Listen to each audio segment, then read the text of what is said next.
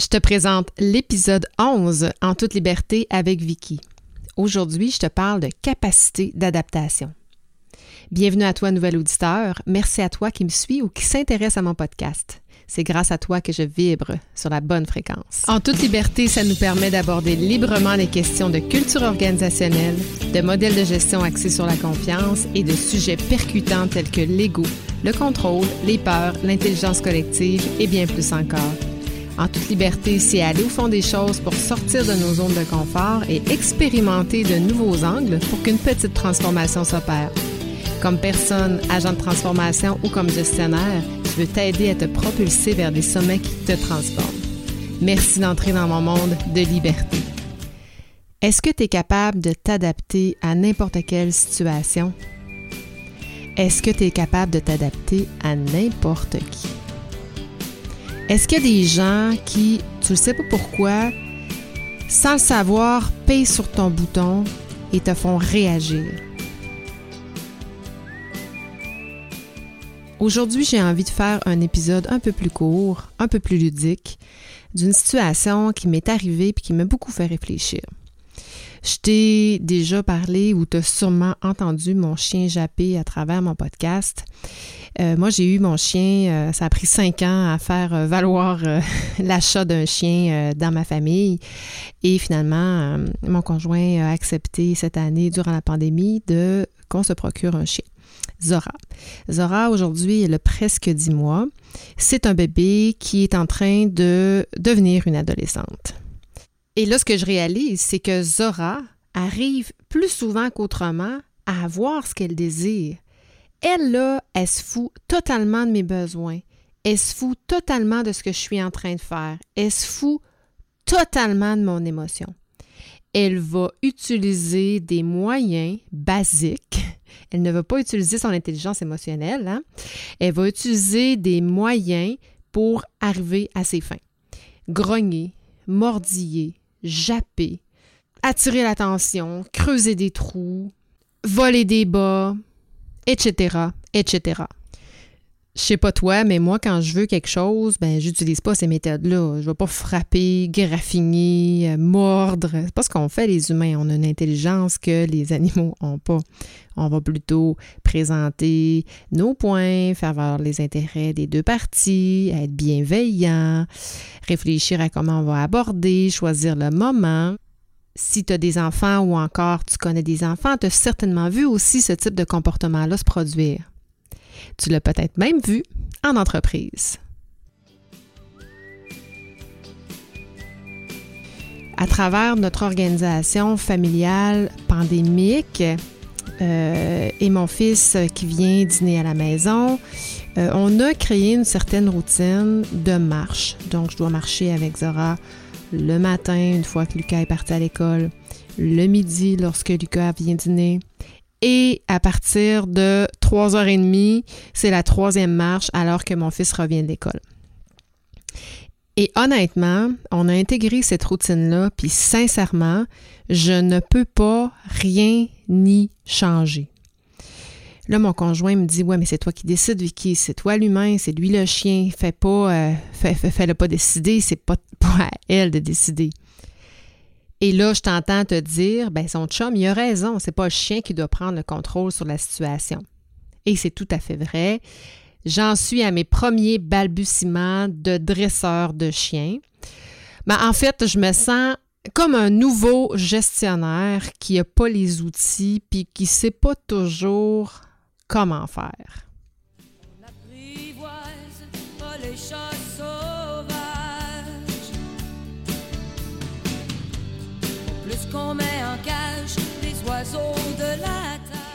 Mais je lui réponds, je ne peux pas faire autrement que de l'écouter parce qu'elle est tellement insistante.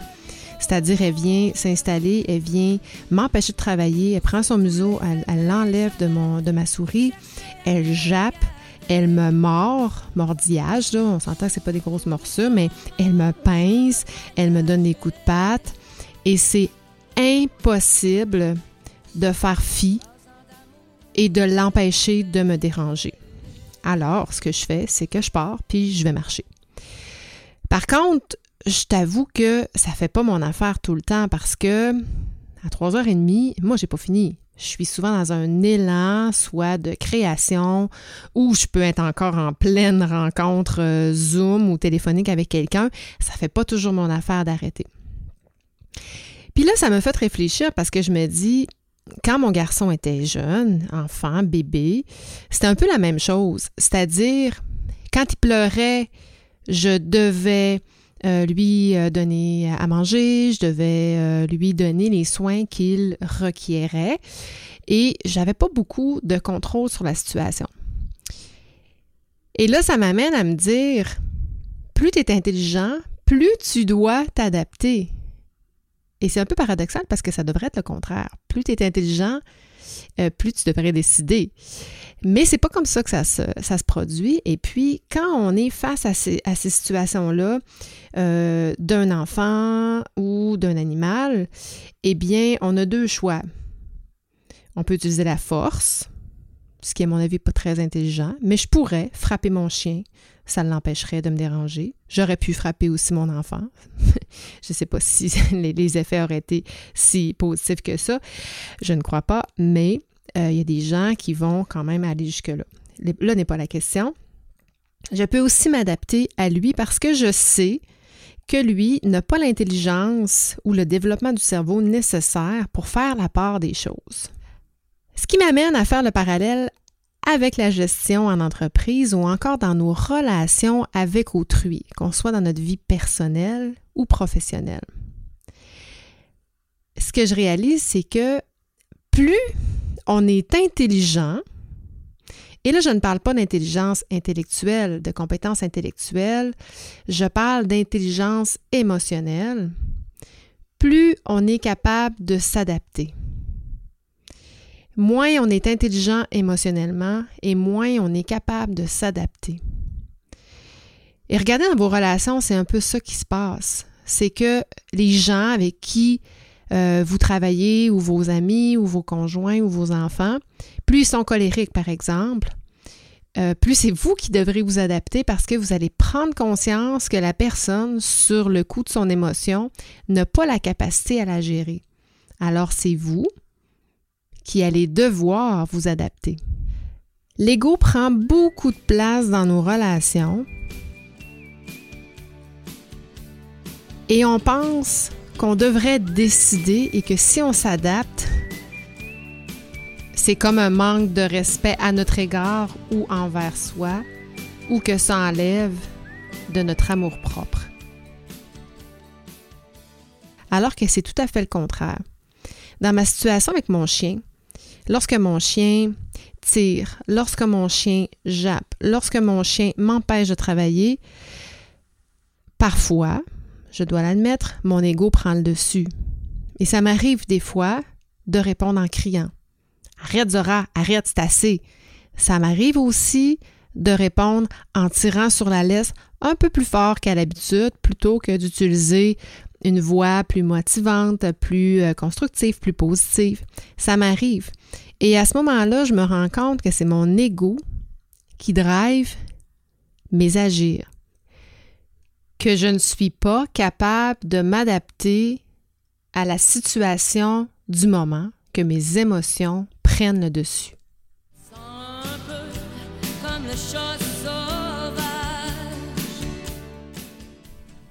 Et à ce propos, il faut que je te raconte une histoire parce que des fois, on a vraiment l'air fou. La semaine passée, je m'en vais marcher avec mon chien, puis euh, je vais dans un parc ici, pas loin, euh, pas loin de la maison. Puis quand j'arrive dans le parc, je prends une autre laisse puis euh, plus longue. Fait que ça me permet de donner plus de corps à mon chien. Puis, mais mon chien est adolescente, puis elle voit un autre chien, puis j'essaie de, j'essaie de la contrôler, mais elle part à la course comme une folle. Puis là, ben moi, la laisse est, prise dans ma patte. Quand elle, part à la course, le pied me lève, bang, je tombe sur le dos. je tombe sur la main. Puis là, ben, juste pour préciser que je me suis. Mon chien me m'a blessé le petit doigt, m'a déchiré un ligament du petit doigt de cette même main-là une semaine avant. Là, je suis en sacrement. Excusez l'expression, il va falloir que je mette un explicite dans la dans l'épisode, mais je suis en sacrement. Je me lève, je repars avec le chien, puis c'est comme, t'es aussi bien de me suivre, parce que tu feras plus jamais ça. Et j'étais insultée, en colère. Je suis rentrée dans la maison. Mon chum était là, mon fils était là. Je veux plus la voir. Sortez là de mon chien, je veux plus la voir, je veux plus te voir. j'étais complètement sortie de mes gonds. Alors que j'aurais, dans le fond, c'était euh, mon amour-propre qui en avait pris euh, tout un coup et euh, la gestion de ma colère que j'ai clairement pas été capable de, gérer. Une autre fois, mon chien, je sais pas pourquoi, se promène d'un bord puis de l'autre, puis je suis pas capable de prendre le contrôle dessus, puis elle me niaise, puis elle me niaise. Puis là, je suis comme encore sur le mot de cette même situation-là qui est arrivée deux, trois jours avant, puis je suis encore dans ma colère, puis Là, je décide que là, elle va s'asseoir. On lui donne les commandes en anglais, puis je lui dis sit, sit, sit. Mais Zora, elle, elle, s'en fout total. Elle n'a aucun intérêt à s'asseoir. D'abord, j'ai pas de treats. Euh, puis il n'y a pas de raison. Mais moi, je me suis braquée à dire c'est pas vrai qu'on va sortir d'ici, qu'on va continuer à marcher si tu t'assois pas. Et là, la folle qui est là en plein milieu de la rue, qui pèse ses fesses de son chien pour que le chien s'assoie. Puis elle, je ne sais pas si je l'ai mentionné, mais mon chien, c'est un, caniche royal presque 60 livres maintenant. Elle est quand même assez forte aussi. quand elle décide de se braquer, elle est quand même assez. Elle prend le dessus sur moi. De rien savoir. J'ai attendu. Je pense que je suis restée là trois ou quatre minutes dans plein milieu de la rue à travers les maisons, le trafic, euh, pour essayer de faire asseoir mon chien. Puis là, je me disais en qu'est-ce que tu fais là? Pourquoi tu fais ça? C'est un, c'est-tu la bonne affaire de résister, de, la confronter à ce que ce soit moi qui gagne ou pas? Fait que je me questionne encore à savoir quelle place prend son ego quand on donne une commande, quand on donne une directive versus est-ce que je dois m'adapter en la capacité de la personne, de l'animal ou de l'enfant à recevoir cette commande-là? Je me questionne. Ça, m'amène à, réfléchir beaucoup parce que dans les entreprises, c'est ce qu'on fait aussi. Parce que j'ai donné une commande à quelqu'un et que j'ai un lien subordonné dessus, elle doit m'obéir. Pourquoi doit-on obéir? Est-ce qu'on obéit? Ben, parce que nos, décisions, moi, clairement, faire en plein milieu de la rue, c'était clairement pas raisonner mon affaire si j'étais drivée par mon émotion. Mais on est-tu capable de trouver un équilibre entre donner des directives et s'adapter aux individus qu'on dirige? Est-ce que c'est parce que je suis sur la est-ce que je me sens sur la personne ou est-ce que je suis avec la personne? Est-ce que je suis en collaboration? Moi, clairement, je n'étais pas en collaboration avec mon chien dans cette situation-là. J'étais sur le chien. Et à l'inverse, on a beaucoup à apprendre de ces réactions-là parce que moi, mon chien, il n'y en a pas d'ego. En arrivant chez nous, elle n'avait pas, elle n'avait pas de gestion émotive non plus. Elle n'a pas cette intelligence émotionnelle-là. Elle n'avait pas à vivre le sentiment de culpabilité, le fait que j'étais en colère après elle. ça se trouve, elle s'en est même pas rendu compte. Le lendemain, c'est fini. Et elle continue de me donner tellement d'amour, ce qui fait évidemment que j'aime beaucoup mon chien, mais elle n'est pas dans son ego. Tellement. euh, la semaine passée, je suis allée la faire toiletter pour la première fois. C'est moi qui, euh, la toilette habituellement. Là, j'ai fait affaire avec un toiletteur, puis j'ai mal donné mes directives. En fait, je ne savais pas qu'est-ce que je ne voulais pas. Alors, euh, j'ai laissé un chien à mon toiletteur, puis je suis revenue avec une biche. Et pauvre, pauvre Zora. Ça n'a pas de bon sens de faire ça à un chien un chien qui, a beaucoup d'énergie, un chien qui aime jouer, un chien qui est tout sauf délicat, de lui faire des petits pieds de biche, euh, de lui faire une petite tête comme elle avait. C'était vraiment pas son style. Tellement que euh, j'ai une amie qui voulait que je lui envoie des photos. J'ai dit non, non, non, oublie ça. Je ne peux même pas prendre une photo de mon chien dans cet état-là. Ça a fait trop pitié. Mais moi, comme humain, puis je, je voulais même plus aller marcher avec elle, ça me gênait. J'étais gênée de sortir mon chien, ma biche, de cette façon-là. Alors qu'elle, elle a rencontré ses amis, elle a joué dans la boîte avec ses pieds de biche comme si rien n'était. C'est là où on a à apprendre de l'ego et, et de la non-égo, je sais pas comment dire ça. Euh, elle, son amour propre était, était vraiment pas entaché alors que moi, j'avais pitié de, sa nouvelle, euh, je vais dire, sa nouvelle silhouette. Puis elle, elle s'est pas dit euh, Oh mon Dieu, qu'est-ce que mes amis vont penser de moi? Puis ses amis se sont pas dit Oh mon Dieu, t'as-tu vu qu'est-ce qui s'est passé avec Zora? Zora a été punie. Qu'est-ce qu'elle a fait Zora pour être punie comme ça? Mon Dieu, qu'est-ce qu'on y a fait à Zora?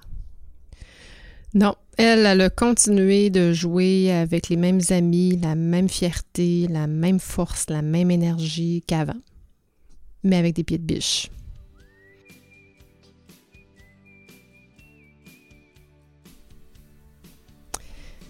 Là, tu auras compris que clairement, je suis débutante et que j'ai besoin encore de m'outiller en matière de dressage de chien. J'ai vraiment mes limites. J'ai de la misère à me contrôler. Je sais pas quoi faire. Je sais pas, quoi ne pas faire. Je sais pas s'il faut que je contrôle ou pas mon chien. Bon, si tu des conseils à me donner, ils sont tous les bienvenus, mais j'ai clairement beaucoup à apprendre de ça. Pourquoi je te dis ça?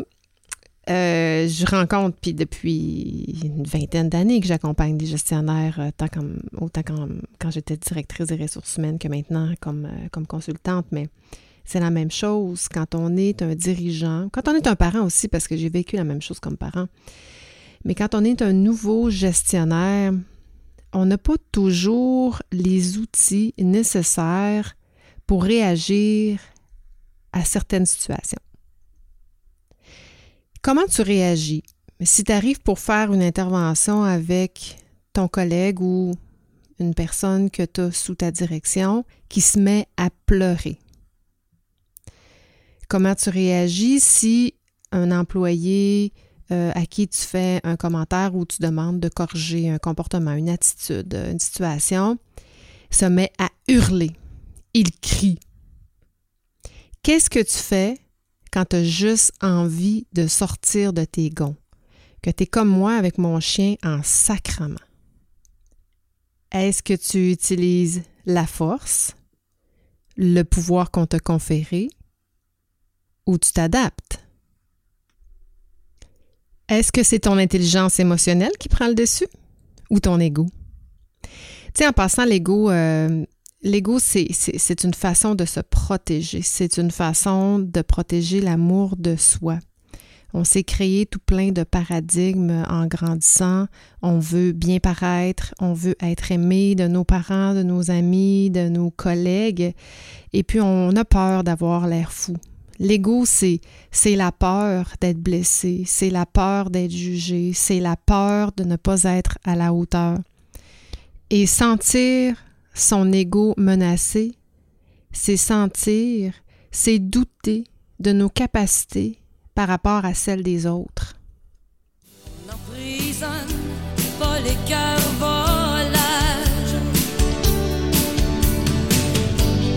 Plus qu'on coupe les ailes aux oiseaux de la terre.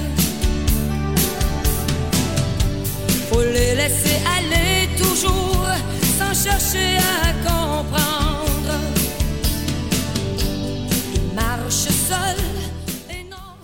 Même chose avec nos enfants. Parfois, nos enfants vont avoir des réactions. Whoop! Ils vont nous répondre sec. Ils vont. Euh, l'autre jour, mon fils a claqué la porte parce que je lui ai fait un commentaire. Il a claqué la porte pour partir à l'école parce que je voulais pas aller leur conduire à l'école.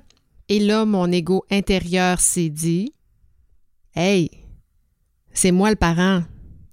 T'as pas le droit de me parler de même. Tu n'as pas le droit de me claquer la porte au nez. Alors que j'aurais pu, si mon fils avait encore été là et que j'avais voulu faire une intervention, j'aurais pu l'aborder simplement et lui rappeler quelles sont mes limites et quelles sont mes attentes et quels sont mes besoins dans ma relation avec lui. Mais c'est la même chose dans nos relations interpersonnelles. Lorsqu'une personne nous parle sec, lorsqu'une personne lève le nez sur nous, lorsqu'une personne est bête avec nous, lorsqu'une personne nous crie après, on a un choix à faire. C'est notre ego qui parle ou pas. Alors rappelez-vous que plus on est intelligent, moins on décide. Plus on est intelligent, moins on décide d'utiliser notre ego. Et oui, on va devoir s'adapter, mais la qualité de nos relations va mieux s'emporter. Alors, je te lance un défi. La prochaine fois que quelqu'un te heurte, te dit quelque chose, te regarde croche et bête avec toi, et que tu as envie de dire Hey, coudon, il se prend pour qui, lui, pour me dire des affaires de même? Elle se prend pour qui, elle, pour me traiter comme ça? C'est pas vrai que je vais me laisser faire. Je vais réagir. Je vais lui parler. Je vais lui rentrer dedans. La prochaine fois que ça t'arrive, dis-toi stop. Prends une pause, arrête-toi et dis-toi je suis plus intelligent, je suis plus intelligente que ça. Je suis plus intelligente que la personne qui est en avant de moi je suis plus intelligente et je le contrôle sur mes émotions davantage que la personne qui est, avant, qui est en avant de moi. Et je décide de ne pas laisser réagir mon ego. Ouf! Merci de me permettre d'être ludique aujourd'hui. Je pense que l'humour permet de mieux passer des messages, permet nous permet en fait de faire des prises de conscience. Et je dois t'avouer sincèrement qu'à travers ces histoires-là, je prends probablement plus conscience moi-même, personnellement, que les intentions que j'ai à faire prendre conscience les autres qui vont écouter. Tout de même, j'espère que ça t'a plu, j'espère que ça t'a fait réfléchir et que la prochaine fois que ton ego prendra le dessus, tu diras stop. Je dis souvent que l'ego ne doit pas conduire notre véhicule. L'ego ne doit pas avoir les mains sur le volant. L'ego, il est toujours là. Mais c'est important de le regarder par le rétroviseur en le laissant parfois sur la banquette arrière. Je t'invite encore une fois à me partager tes situations où tu as dit stop ou encore à me laisser savoir qu'est-ce que ça a fait résonner aujourd'hui pour toi. Si tu as des trucs ou astuces que tu aimerais me partager, de choses que tu fais quand tu es euh, face à une émotion, face à la gestion de ton ego, j'aimerais ça euh, les entendre, j'aimerais ça les lire. Et évidemment, si tu as des trucs pour euh, dresser ton chien ou si tu vis les mêmes situations que moi, écoute, je suis toujours prenante parce que je pense que j'ai encore beaucoup de compétences à développer en matière de dresseur et de propriétaire de chiens. 早早。